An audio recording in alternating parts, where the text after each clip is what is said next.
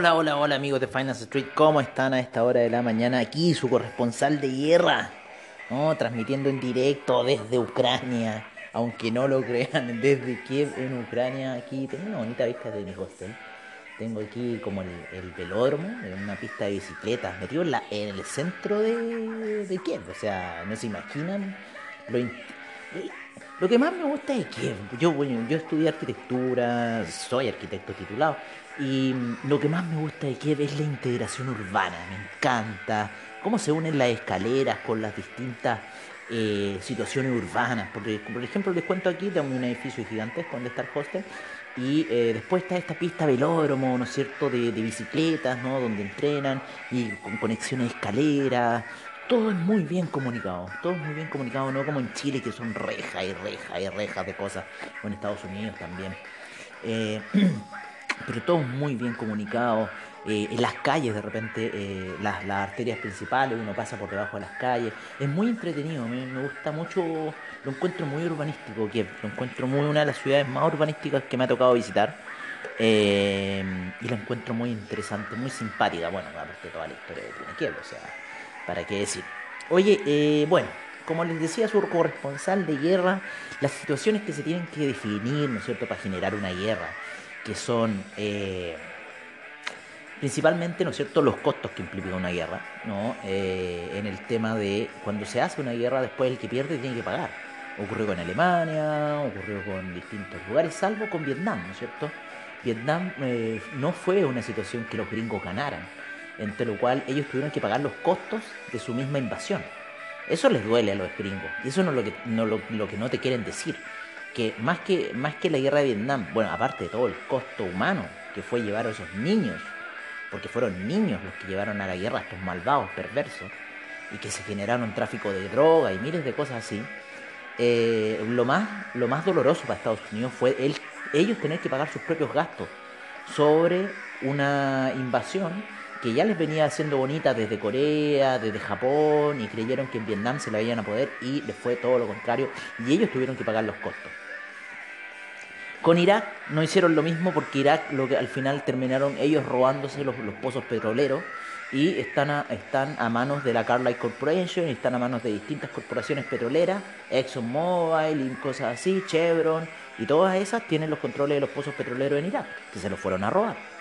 Entonces no le fueron a pedir indemnizaciones de, guerra a Irak, aparte que Irak no tenía ya ni armamento después de la primera eh, gran escalada armamentista que hubo en el año 91 con el gobierno de George Bush padre, ¿no es cierto? Cuando, eh, cuando en cierta forma Irak se hace de, de los pozos petroleros de, de Abu Dhabi, ¿no? No, de, de Abu Dhabi, ¿de dónde era? No me, no me puedo acordar si. Hasta Garfield tenía una canción. Una canción. No, sí, era Abu.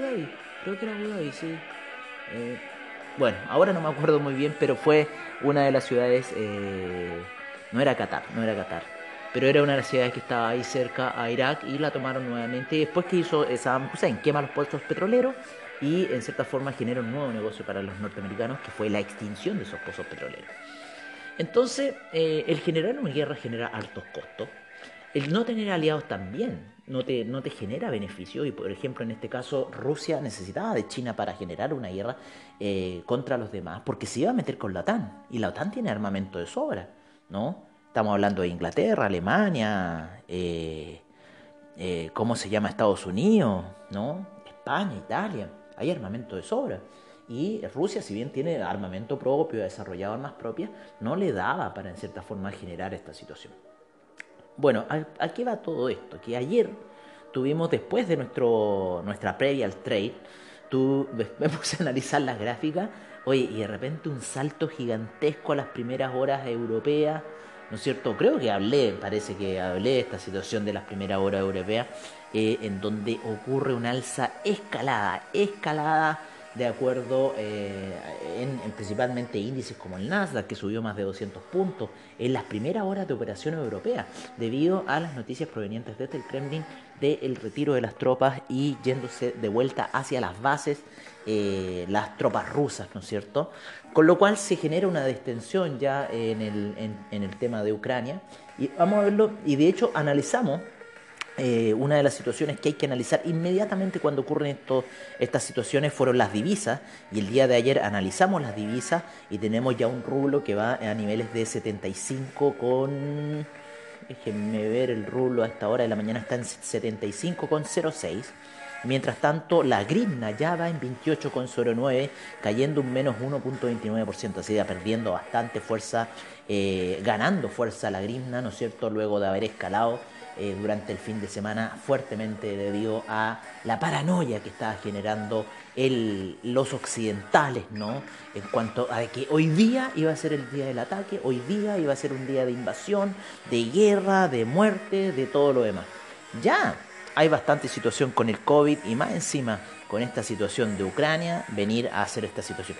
Oye, ayer estaba con una amiga me contaba de lo que estaba sucediendo en Canadá porque yo estoy súper desconectado un poco de como esas noticias porque en realidad ver noticias para mí en este minuto eh, no es bueno. O sea, no es bueno porque son puras tragedias. Las noticias son puras tragedias, pero hay noticias buenas, como lo que está ocurriendo en Canadá en estos minutos, eh, sobre el tema COVID, sobre la, gente que ya está harta de estas cosas del COVID y está paralizando Ottawa, está paralizando Toronto, está paralizando distintas situaciones en eh, Canadá.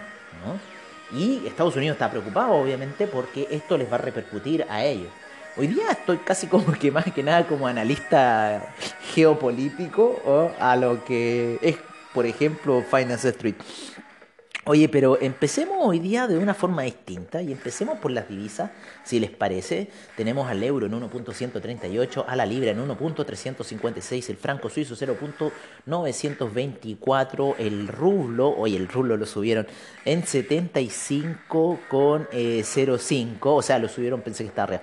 Perdón, seguimos con el dólar australiano en 0.717, el neozelandés 0.664, el yen en 115,68, el yuan en 6,33 se aprecia el yuan. Tenemos al dólar canadiense en 1.268. Hay noticias sobre el petróleo.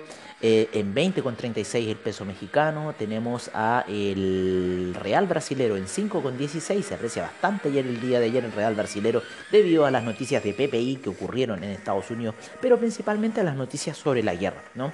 que hicieron apreciar mucho a las divisas latinoamericanas. Eh, por otra parte tenemos al dólar index en 95,83 hasta ahora de la mañana, rompe la barrera de los 96 eh, hacia la baja. Por otra parte el dólar peso se cae fuertemente luego de llegar a esa gran resistencia que estábamos viendo en la media de 50 periodos de gráficos de una hora, llegando a la zona de 814 y luego retrocediendo el día de ayer fuertemente 12 pesos 12 pesos retrocede ayer el dólar peso eh, hasta la zona de 800. Así que estamos en un soporte muy clave para el dólar peso. Yo creo que va a ir a buscar niveles más bajos previo al cambio de mando. Previo al cambio de mando y quizás para el día del cambio de mando podríamos ver algunas reacciones alcistas para el dólar peso, pero yo creo que por ahora la tendencia bajista va a prevalecer en esta divisa.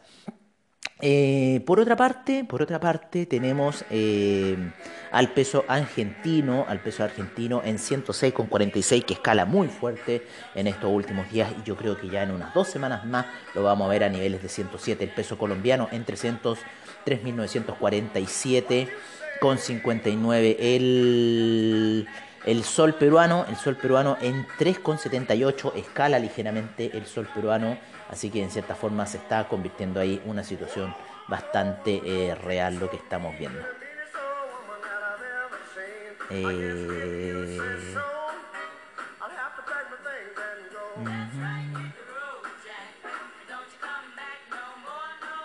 a ver, vamos a ver, voy a parar un poco y voy a responder una noticia aquí que tengo que hacer. Voy y vuelvo. Ok, volvemos, volvemos, volvemos una cosa que estaba solucionando ahí con los chicos de VFX. Oye, eh, bueno, entonces estábamos viendo el tema de las divisas, ¿no? Estábamos viendo cómo habían, en cierta forma, generado ahí las variaciones, dólar peso, eh, sol peruano y cosas así. Vámonos ya con lo que son, eh, cómo se encuentra el calendario económico. El calendario económico, ayer tuvimos resultados del el PPI en Estados Unidos. No, no, no nos focalizamos tanto en estas cosas debido a lo que está sucediendo eh, con el tema de Rusia. Pero tuvimos PPI en Estados Unidos, tuvimos retail sales también. No, eso es para el día de hoy. Hoy día tenemos retail sales, así que ojo con estos movimientos de mercado. Vamos a ir con los movimientos de ayer de Estados Unidos, en donde tuvimos el PPI que salió de un 1%, se esperaba un 0.5 para enero. Así que los índices de precio al productor están bastante elevados, se elevan un 1%. El dólar index reacciona, el mercado norteamericano lateraliza, ¿no es cierto?, luego de la gran alza que hubo ayer. Eh, con Estados Unidos. El New York Empire State Manufacturing Index se cae hasta la zona de los 3,10. Se esperaban 12,15. Sin embargo, es mejor a los menos 0,70 que se generó el mes pasado. Así que ojo con esa situación. Eh, por otra parte, el Core PPI salió eh, aproximadamente 0.8 y se esperaba 0.5 también.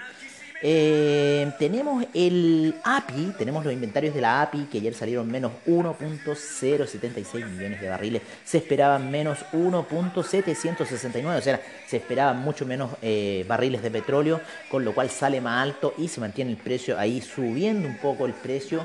Yo creo que quiere ir a buscar los 100 de aquí a fin de mes, de aquí, ¿no es cierto?, a marzo pero por ahora estamos viendo esa situación dentro de lo que es el mercado del petróleo a esta hora de la mañana, que ayer tuvo un fuerte porrazo luego de las declaraciones por parte del Kremlin.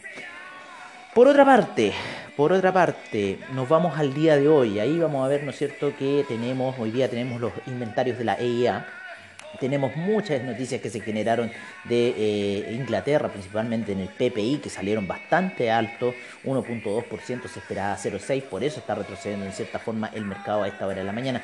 A las 14 horas de eh, Ucrania, o sea, estamos hablando a eso de las 7 de la mañana de Nueva York, vamos a tener Mortgage Market Index, sin embargo ya a las 8 y media vamos a tener Core Retail Sales, ojo con este dato, Core Retail Sales y el Retail Sales del mes de enero. Así que ojo con este dato importante que va a salir para el mercado y que va a generar movimientos a las 8 y media de la mañana en Nueva York, 15.30 de aquí de Ucrania, aproximadamente a eso de las 10 eh, y media de la mañana de Chile y Argentina. Así que ojo con los retail sales que se vienen bastante fuertes y los movimientos. Luego, luego eh, pasadito ya tenemos a las 5 eh, y media acá de Ucrania, 10 y media de eh, Estados Unidos tenemos los inventarios de petróleo a esta hora de la eh, esta hora de la tarde acá de la mañana en Estados Unidos la producción manufacturera tenemos ahí pasadito previo al horario al campanazo de Wall Street así que ojo y eh, retail inventories ¿no es cierto? Tenemos destilados, ¿no es cierto? Inventario de destilados y cosas así. Tenemos el FOMC Meeting Minutes, tenemos las minutas del FOMC a las 21 horas de Ucrania, estamos hablando a las 2 de la tarde de Estados Unidos, así que ojo, porque ese dato va a mover el mercado, esos datos mueven el mercado, son bastante peligrosos, así que ojo con esos datos, porque pueden hacer mover los mercados, ¿no es cierto?, durante la mañana, así que veamos qué puede suceder, ¿no es cierto?, para el día de hoy con estos datos que son bastante importantes. Oye, em, vámonos con lo que está sucediendo con los mercados a esta hora de la mañana, con los índices majors. Nos vamos con los índices major índices y también nos vamos a ir. Vamos a así copiar acá. Vamos a decir aquí, vamos a la title. Estamos ordenando aquí, ¿no es cierto?, lo que es eh, la previa al trade. Ayer no, pude, hacer eh, sesión porque tuve una, una cita. Así técnicamente tuve una cita y eh, estuvo muy simpática y entretenida aquí con una mujer ucraniana, muy simpática ella. Em, y eh, bueno, llegué tarde, llegué tarde, llegué como a las 9 de la noche. Eh, salimos durante el día, fuimos a una pizzería que hay acá, el Positano. Oye, la mejor copa, la mejor copa de vino de Ucrania está en Positano. Así que le estoy haciendo publicidad gratis a Positano. Oye, eh, Vamos a ver aquí un Gordon Gecko. Voy a poner un Gordon Gecko hoy día para el día de hoy en la previa al trade. Me encanta poner aquí Gordon Gecko, ¿no es cierto? Qué máster del trading, del, trading antiguo, el trading duro, el trading de acciones, ¿no? Ni siquiera había muchos sell, era puro buy. Oye, eh, vámonos con eh, también con este mercados en línea, ¿no es cierto? Donde tenemos a Chile ayer con un 0,85% de alza al Bovespa, sin variaciones al Merval con 0,27, 2,22 el índice Lima, menos 0,19 el, el Colcap en Colombia. Por otra parte, tenemos al IPC de México, que ayer subió 1.67%, eh, bastante fuerte. Y sin embargo, aquí investing.com me indica que ayer Brasil tuvo un alza de un 0.82%, así que no sé por qué no lo registró BTG Pactual. A esta hora de la mañana estamos con los índices variando, ¿no es cierto?, ligeramente. Tuvimos una pequeña alza al inicio y sin embargo estamos viendo bajas ya a esta hora. Estamos viendo un VIX, vamos a ver cómo está ese VIX que se encuentra con 0,19% de alza. Estuvo negativo al principio y ya va con 0,19%. Estamos con un DAX con un menos 0,03%, eh, menos 0,23% el FTSE 0.04 el CAC, el Eurostock 50 0.07, el IBEX con 0.04, la bolsa de Milán menos 0.19, la bolsa suiza 0.26%, la bolsa austríaca 0.28, tenemos al índice en Rusia con un 1.50%, la bolsa austríaca 0.28 ya les dije, el índice en Tel Aviv 0.81, 0.92 el Tadawul al Share, 2.22% sube fuerte el Nikkei el día de ayer, tenemos 1.08 para el índice australiano, 1.50 para el neozelandés, Shanghai 0.57, 0.23 el Shenzhen, China 50, 0.48, 0.50 no, 1.49 el Hang Seng, Taiwan Weighted 1.56, el Kospi 1.99 y menos 0.17 el Nifty para el día de hoy, así que bastante están los movimientos aquí en los índices bursátiles. Vamos a ver ya los commodities a esta hora de la mañana con el petróleo como siempre el BTI subiendo 1.05% a la zona de 93.05, 94.31 para el Brent con un 1.10%, 5.41% sube el gas natural a esta hora de la mañana, mientras que la gasolina hace un alza de 0,81%, 0,46% el petróleo para calefacción, el, el carbón menos 0,42%, menos 0,58% el etanol, la nafta menos 1,96%, menos 1,34% el propano, el uranio 0,11%, menos 1,21% el metanol, menos 3,07% el TTF gas, menos 2,86% el UK gas. El oro, por su parte, cae menos 0,83% a la zona de 1854, 23,47% de la plata, 0,56% de alza, el cobre en 4,55 sube 0,62%. El acero en 2,79. El hierro menos 7,67%. Fuerte caída para el hierro. El litio sin variaciones con un fuerte alza. Un 488% anual. Wow. Eso está locura el, litio. Oye, em, el platino 0,36% a esta hora de la mañana. Mucho movimiento en el platino, ojo. Nos vamos con el bitumen con un menos 1.80%, el aluminio 2.24% de alza, 1.65% el zinc, el tin 0.33%, eh, el níquel sin variaciones, el rodio menos 1.36%, la soda cáustica 5.35%. 5,35%, el hierro el 62% menos 1,27%, manganesium menos 1,12%.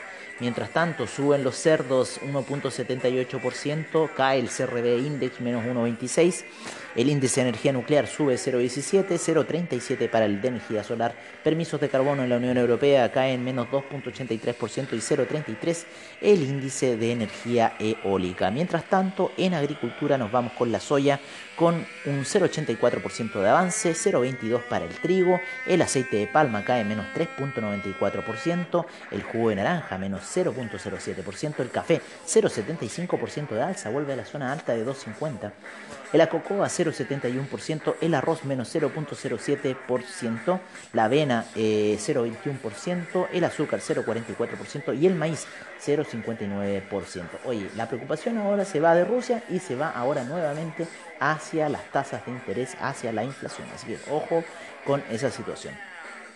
Hemos visto índices, hemos visto divisas, índices, commodities y nos falta por último ver como siempre el criptomercado a esta hora de la mañana con CoinMarketCap, con CoinGoico, perdón, con 12.612 monedas, 555 exchanges, subió un exchange con respecto a ayer, 2.000 2 billones 80 mil millones, un 0.7% de alza, 75 mil millones es lo que sube el mercado en las últimas 24 horas. Es el movimiento eh, del, del criptomercado en las últimas 24 horas, 75 mil millones, 40.2% el Bitcoin, 18.0 el Ethereum, el Ethereum Gas se encuentra en 44 GWh a esta hora de la mañana. Bitcoin en 44.106, el Ethereum en 3.131, el Tether en un dólar, Binance Coin en 430,09, USD Coin en un dólar, Ripple 0.830, Cardano 1,09, Solana 102,12, Avalanche en 94,39, el Terra 57,57, Polkadot 19,71, el Dogecoin 0.149, Binance USD en en un dólar el Shiba Inu en 3072 con 4 ceros por delante, mientras que el Polygon en 1,81 a esta hora de la mañana. Sube Polygon, cae Crypto.com coin a esta hora de la mañana. Oye, nos vamos con esta canción, ¿no es cierto? Rockefeller Stan, Fatboy Slim. Un gran abrazo, que tengan muy buen trade el día de hoy y nos estamos viendo prontamente.